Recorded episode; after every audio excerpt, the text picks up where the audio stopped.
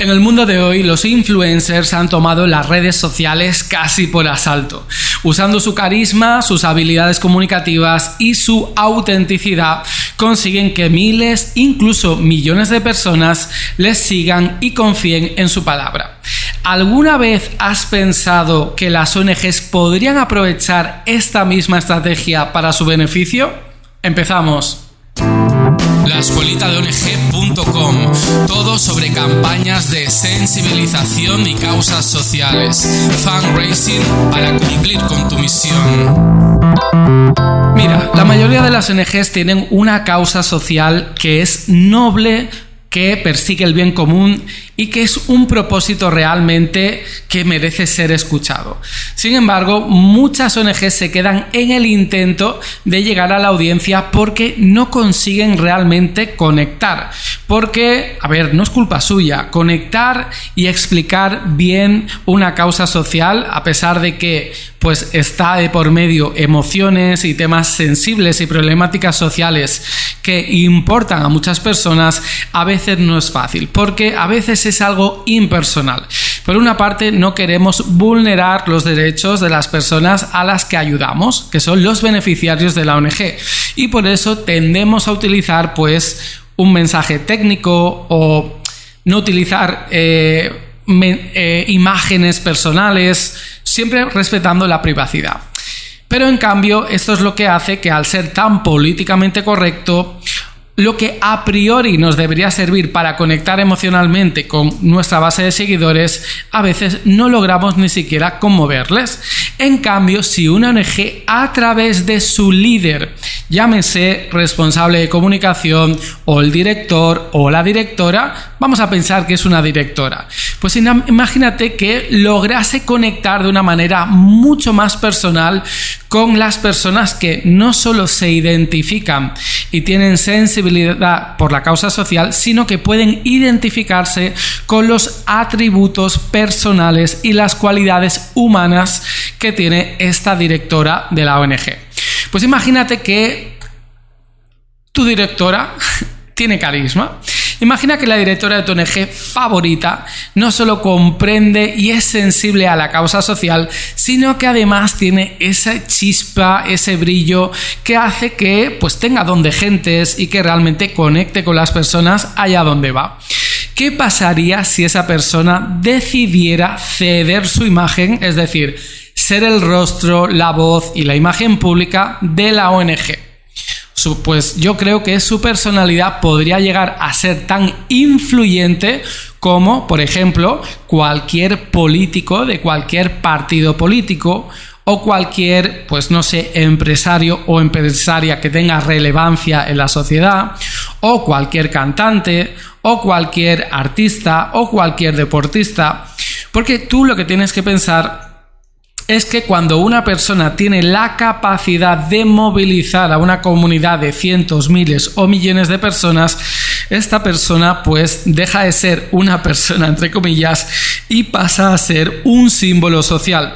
¿Qué ocurre? Que las ONGs por por un lado, claro que lo están haciendo bien, porque lo que importa no son los personalismos, lo que importa es que la causa social, que los beneficiarios, pues eh, mejoren su calidad de vida. Por eso que las ONGs pues ponen un icono, un logotipo y siempre hablan en plural el colectivo, que eso está genial.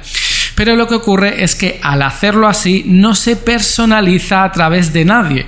Es decir, yo si te hablo de Médicos Sin Fronteras, Greenpeace, UNICEF, Aldeas Infantiles, Save the Children, eh, Amnistía Internacional, todas ellas son, pues yo creo que no hay una, una, sola persona que no conozca el trabajo de estas ONGs tan grandes y tan potentes en muchos países del mundo. Pero, ¿verdad que no le pones cara? ¿Verdad que no me puedes decir un nombre y un apellido de, un, de una persona, de un trabajador, ya sea un técnico o ya sea un director o alguien de, la junta directiva que trabaje en este tipo de ONGs? No, porque se esconden, en el buen sentido de la palabra, detrás de la organización. Y yo estoy utilizando este podcast para imaginarnos cómo sería una ONG personalista. al igual que los partidos políticos, pues ganan elecciones cuando tiene un líder que aglutina pues muchos seguidores porque es muy carismático, ¿qué pasaría si esto se aplicase a las ONGs? Yo creo que la clave está en la conexión. Las personas se sienten atraídas por otras personas, por historias reales, ya sean emociones buenas o emociones tristes, negativas, pero las personas quieren sentir. Imagina que una directora carismática podría contar estas historias, compartir los triunfos, los logros, las adversidades y los desafíos de la ONG. Pues si lo cuenta en primera persona, haría sentir a la audiencia como parte de algo más grande, ya que no solo se sentiría empatía hacia la causa social, sino que yo creo se, se sentaría reflejado en la voz, en el rostro, en la personalidad de esta directora con carisma. Fíjate que las influencers y los influencers consiguen con mucha facilidad patrocinios y ventas simplemente recomendando productos en sus redes sociales. En el caso de las ONGs, en el caso de las fundaciones, en el caso de las entidades sociales, una directora que asumiera en primera persona la imagen pública de la entidad social podría inspirar a muchas más personas a hacer una donación, incluso sin tener que pedirlo directamente. Y no solo eso, las empresas querrían colaborar con esta directora que tiene tanta poder de convocatoria y tanta atracción entre sus seguidores. Por lo tanto, la influencia se convertiría en una herramienta poderosa para generar apoyo y conciencia. Entonces, ¿podría una ONG utilizar esta misma estrategia? Bueno, vamos a ver si puede o no. Lo primero es que tenemos que reconocer que no todas las personas tienen el carisma suficiente para comunicar y conectar con las personas. Pero aquellas personas que la tienen, yo, en mi opinión, deberían aprovecharlo. Si en tu ONG alguien tiene ese don, yo creo que necesita tener un espacio propio para comunicar en primera persona aquello que hace tu organización. Bueno, digamos que ser carismático o ser carismática puede ser un comienzo, pero también yo creo que es necesario formarse en habilidades comunicacionales, cursos de oratoria, escritura y redes sociales. Ya sabes que en la escuelita tienes todos estos cursos y tienes toda esta formación que tu entidad social necesita. Ya sabes, en la escuelita lo puedes encontrar. Ser auténtico también es pues un valor en alza. La gente reconoce y valora la autenticidad. No se trata de crear un personaje perfecto, sino de ser uno mismo, con nuestras virtudes y nuestros defectos y mostrarnos al mundo tal y como somos. Y por último, yo creo que si se dan estas cualidades, si una persona tiene personalidad, es hábil en términos comunicacionales y se muestra como auténtico, podría realmente crear e involucrar a una comunidad, ¿vale? Pero bueno, vamos a presentarnos, vamos a exponer un riesgo que tenemos todos los que nos exponemos a nivel público. Fíjate que en la era digital estar presente en el escenario mediático es casi una necesidad para quienes buscan influencia o reconocimiento. Sin embargo, con esta exposición viene una verdad que no se puede cuestionar, es que no se puede gustar a todos. Yo a veces he pensado si exponerme tanto en YouTube o, eh, sí, en Internet sobre todo, he beneficiado o he perjudicado a la calidad de los cursos de la escuelita de ONG puesto que hay personas a las que puede gustar y por ende se sienten atraídas hacia la escuelita ONG y supongo que también hay personas a las que no gusto y simplemente por el hecho de que yo no les gusto personalmente pues ya ni siquiera se sienten atraídos por la formación que hay dentro de la escuelita de ONG.com, independientemente si le pudiera ser útil o no le pudiera ser útil a su ONG, que ya te digo que sí, porque recopila más de 10 años de experiencia en comunicación, marketing social y captación de fondos. En fin, pero vamos a debatir sobre si es positivo o es negativo. Fíjate que en la sociedad hay muchas diferentes sensibilidades, culturas, creencias, valores. Esto es verdad. Cada persona tiene su propia historia, sus propias circunstancias que moldean su perspectiva de del mundo, de cómo tienen que ser las personas, los valores, etc. Cuando alguien se expone mediáticamente, inevitablemente su mensaje se filtra a través de estos lentes individuales, es decir, se percibe según la subjetividad de cada persona. Lo que para algunos puede ser inspirador, para otros puede resultar indiferente o incluso aburrido es imposible adaptar un mensaje para que se adecue a las innumerables interpretaciones y expectativas de todas las personas que hay en, Internet. ¿No? Esto estamos de acuerdo.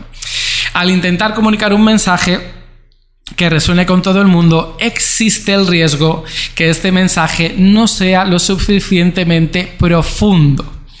Y aquí es el kit de la cuestión.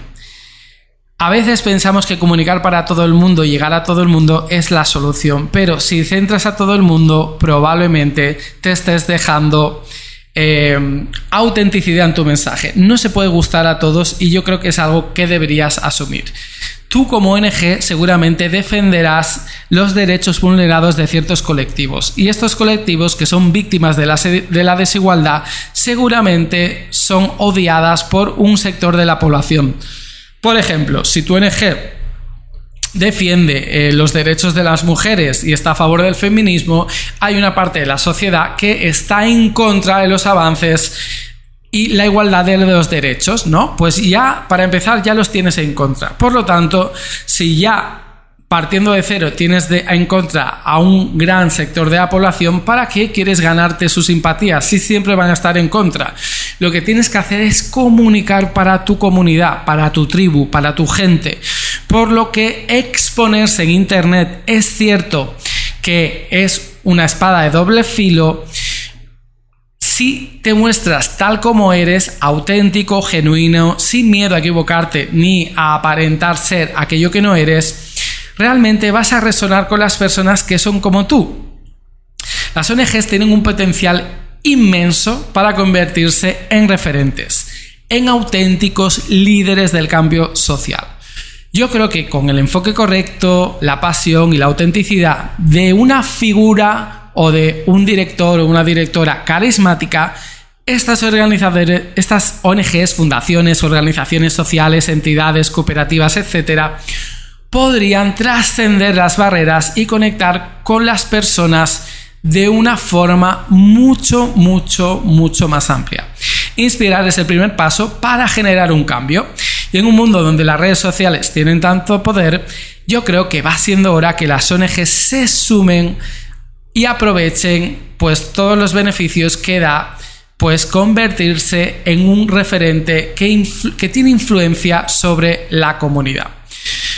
Yo he vivido en primera persona con comentarios positivos y algunos pues negativos porque hay que decir la verdad, lo que significa estar expuesto públicamente, pero yo creo que si hago una conclusión y hago un balance de cuentas, creo que me ha beneficiado más que perjudicado pues salir tanto en YouTube en lugar de esconderme detrás de un logotipo o detrás de una organización. Así que si esto te da que pensar, te invito a que lo comuniques pues al resto de tu equipo, de tu entidad social y que, bueno, si tienes más curiosidad por todo aquello que tengo que decir, ya sabes dónde encontrarme, en la Hasta luego.